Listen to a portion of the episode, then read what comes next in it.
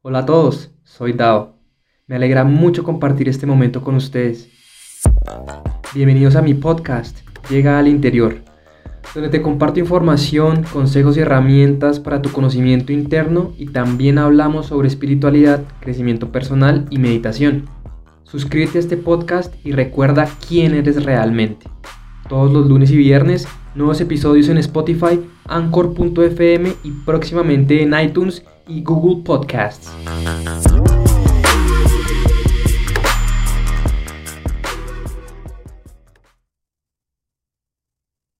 Hola, hola, ¿cómo estás? Espero estés teniendo un día genial. Te mando un gran abrazo de luz. Gracias por estar nuevamente en otro episodio de Llega al Interior. Eh, bueno, pues el episodio de hoy va a ser como algo que yo pasé y probablemente ustedes también estén experimentando o, ya lo hayan experimentado y es el hecho de que mm, cuando empezamos a ser conscientes de nuestra verdadera esencia o a ser conscientes de nuestra naturaleza espiritual, sentimos mucha emoción o mucho entusiasmo para que las demás personas también se enteren de eso. Darnos cuenta de que todos somos uno, todos somos una misma energía experimentándose en muchos cuerpos, en muchas formas. Cuando tú te enteras de eso, quieres saber si las demás personas lo sabían. Y si no lo sabían, tú quieres empezar a decirles, hey, ¿te das cuenta de que eres un alma y no un cuerpo ni una mente solamente?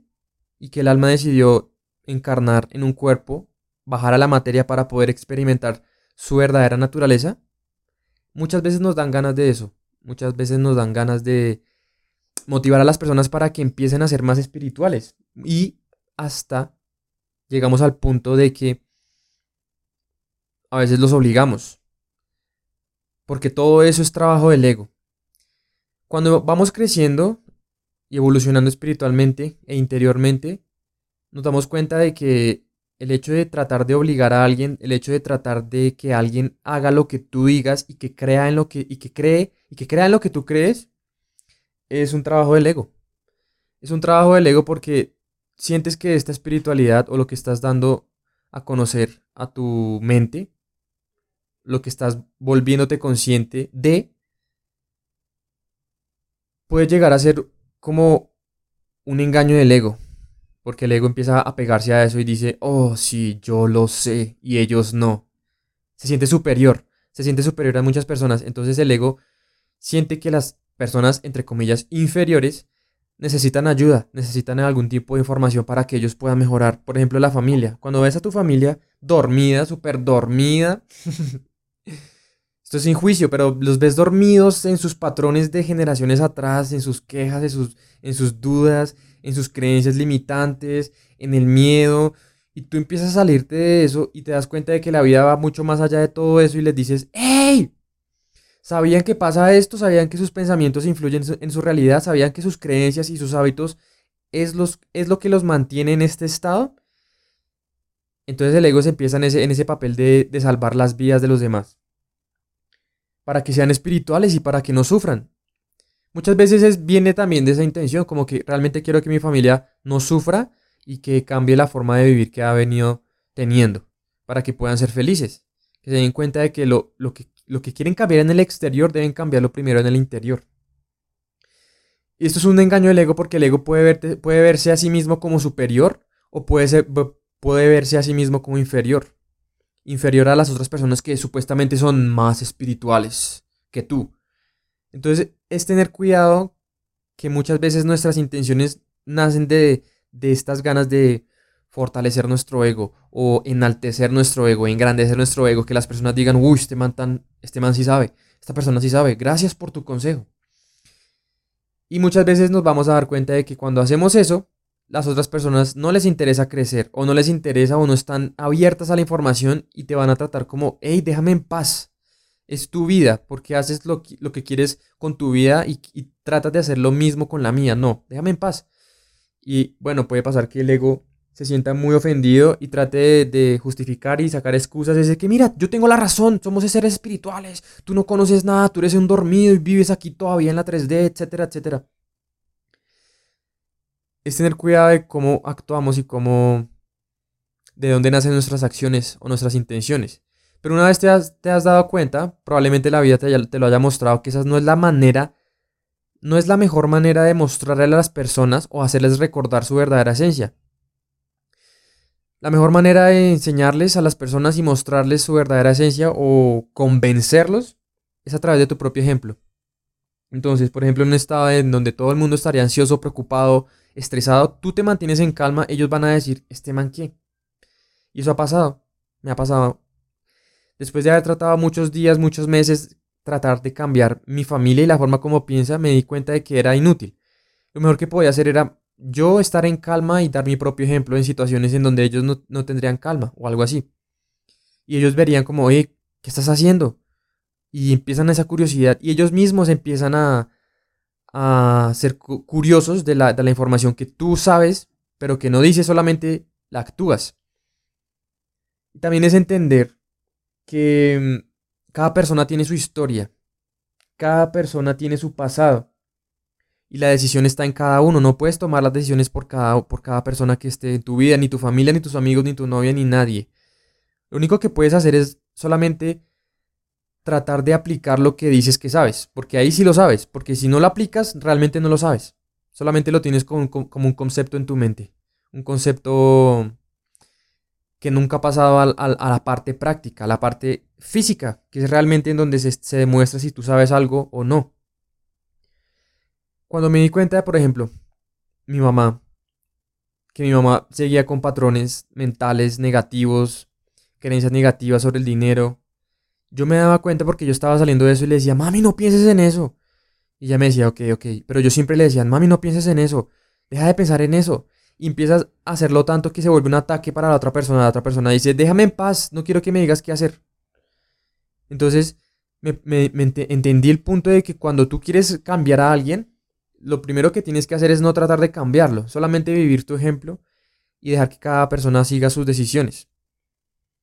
Sin embargo, puedes darle guías. Y no, no, no importa tanto lo que diga el mensaje.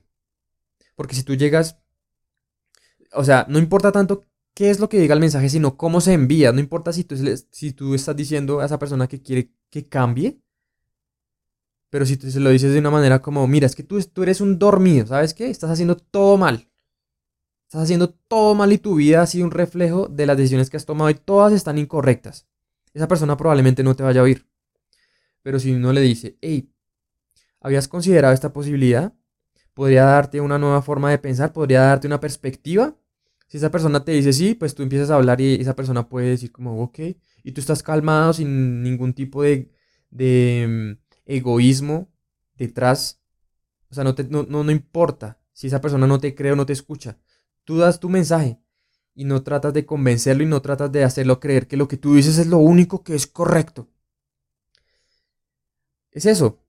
Simplemente ser tu ejemplo y no tratar de obligar a nadie para que sean espirituales. Cada persona tiene su camino y si las personas con las que están al lado empiezan a tomar tus ejemplos o tus formas de actuar como un ejemplo, vas a darte cuenta de quién está preparado y quién no.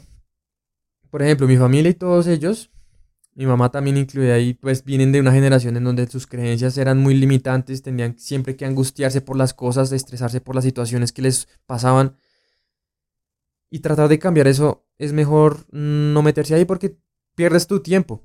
Mejor dedícate a ti mismo y haz los cambios en ti. Los cambios que quieres ver en las personas, hazlos en ti. Para que cuando las personas vean eso, te pregunten qué estás haciendo. No como que, ah, sí, tenían que venir a mí porque es que yo sabía que yo tenía razón. No, simplemente, naturalmente, vas a darle espacio a las demás personas para que sean la, mejor versión de ellas. Para que sean la mejor versión de ellas mismas. Tú siendo tú mismo y aplicando lo que has aprendido las personas van a empezar a preguntar y a, decirte. Entonces, es tratar de entender que cada persona tiene sus traumas, cada persona tiene sus, cada persona tiene sus, sus cosas sin resolver del pasado. Y así no los tratas de cambiar, porque cuando una persona llega a actuar, digamos, con, con rabia, con estrés, con ansiedad, con culpa y con vergüenza hacia ti, por ejemplo, nuestros papás que muchas veces inconscientemente llegan con esas actitudes de que nos hacen, nos hacen sentir culpables. Entendemos que esa, esa forma de actuar es porque nuestros papás no han tenido o no han sanado traumas o cosas que han quedado como experiencias emocionales muy fuertes del pasado. Por eso actúan así. Entonces no tratas de cambiarlos, solamente los entiendes. Y muchas veces la mejor forma de ayudarlos es no decirles nada. Cuando ellos dicen eso, ok papá, ok mamá. Otra cosa también es importante es poner límites cuando las personas llegan a poner cosas que no quieres en, tu mente. Por ejemplo, las quejas. Ay, mira, es que me, me, echaron del trabajo y soy víctima y bla, bla, bla. Y yo, no, no quiero escuchar eso. Poner límites, papá, no. No. Esto requiere coraje, pero va a empezar a mejorar tu, la relación que tienes con tu familia y con las demás personas. Cuando ves a cada persona como un niño que no ha sanado, o sea, como un niño adulto que ha tenido cosas que experimentar en su pasado, en su niñez, y que todavía siguen siendo parte de, su persona actualmente, ya no juzgas a nadie. Entiendes que todos estamos heridos, todos. Todos tenemos cosas que solucionar de nuestro pasado, cuando nos hirieron, etc. Y más bien te dedicas solamente a sanar tu propia vida. Y así sanas las de los demás, o les das la pauta o el espacio a los demás para que hagan lo mismo, porque ellos están viendo lo mismo que tú y, dicen cómo este man se ve tan feliz, o cómo este man se ve tan calmado, o cómo esta persona se ve tan tranquila, cómo se ve esta, esta persona porque no se estresa. Van a empezar a preguntarte. Entonces el punto de eso es como no trates de cambiar a nadie, cámbiate a ti mismo. No cambies a nadie, cámbiate a ti mismo. Si la vida y las personas están listas, esa, esa persona va a empezar a tomar tu ejemplo y va a hacer los cambios. Eso me pasó con mi mamá, o sea, cuando yo empecé este camino espiritual me di cuenta de que, oh, todos somos seres espirituales, todos somos almas encarnadas temporalmente en un cuerpo físico, somos Dios en un cuerpo, somos el universo experimentándose a sí mismo. Mami, ¿tú sabías eso? Ay, no, Diego, no me meta con eso, no me meta con eso. yo, mami, pero es que es verdad, poneme cuidado. No. Entonces dije al final, no, pierdo tiempo, pierdo energía, pierdo, me estreso, me preocupo, etcétera. Lo único que puedo hacer es mejor seguir mejorándome a mí mismo y mi mamá va a tener esa, pauta. Cuando dejé de, de tratar de obligar a mi mamá que sea espiritual o a que meditara, porque mi mamá siempre me veía meditar. Yo le digo, mami, tienes que meditar. Bueno, bueno, y nunca lo hacía. Pasaron dos años así. Y ahorita mi mamá medita. Ahorita mi mamá ya no come carne. Porque traté también en, ese, en ese sentido de obligarla a que no comiera carne por sus implicaciones, bueno, ya la saben. Pero si no la saben, déjenme saber si quieren un episodio hablando de eso.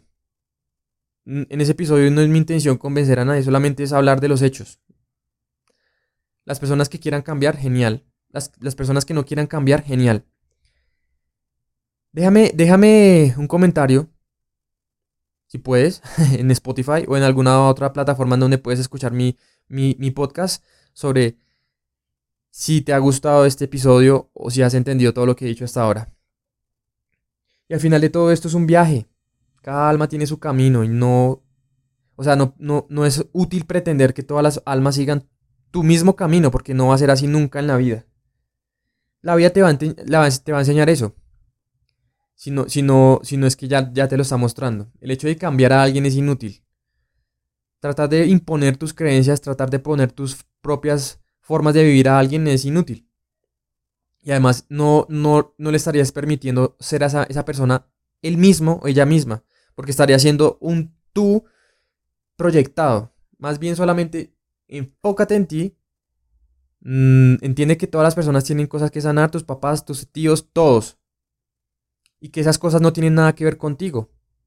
Solamente entiende eso, sé consciente de eso y cuando lleguen a actuar de, manera que de maneras que no te gustan, entiende eso y solamente ámalos. Amar es aceptar incondicionalmente lo que ellos hacen. No decir que, ok, si ellos me van a pegar, yo acepto que me pegues en la cara un puño porque es que te amo, no.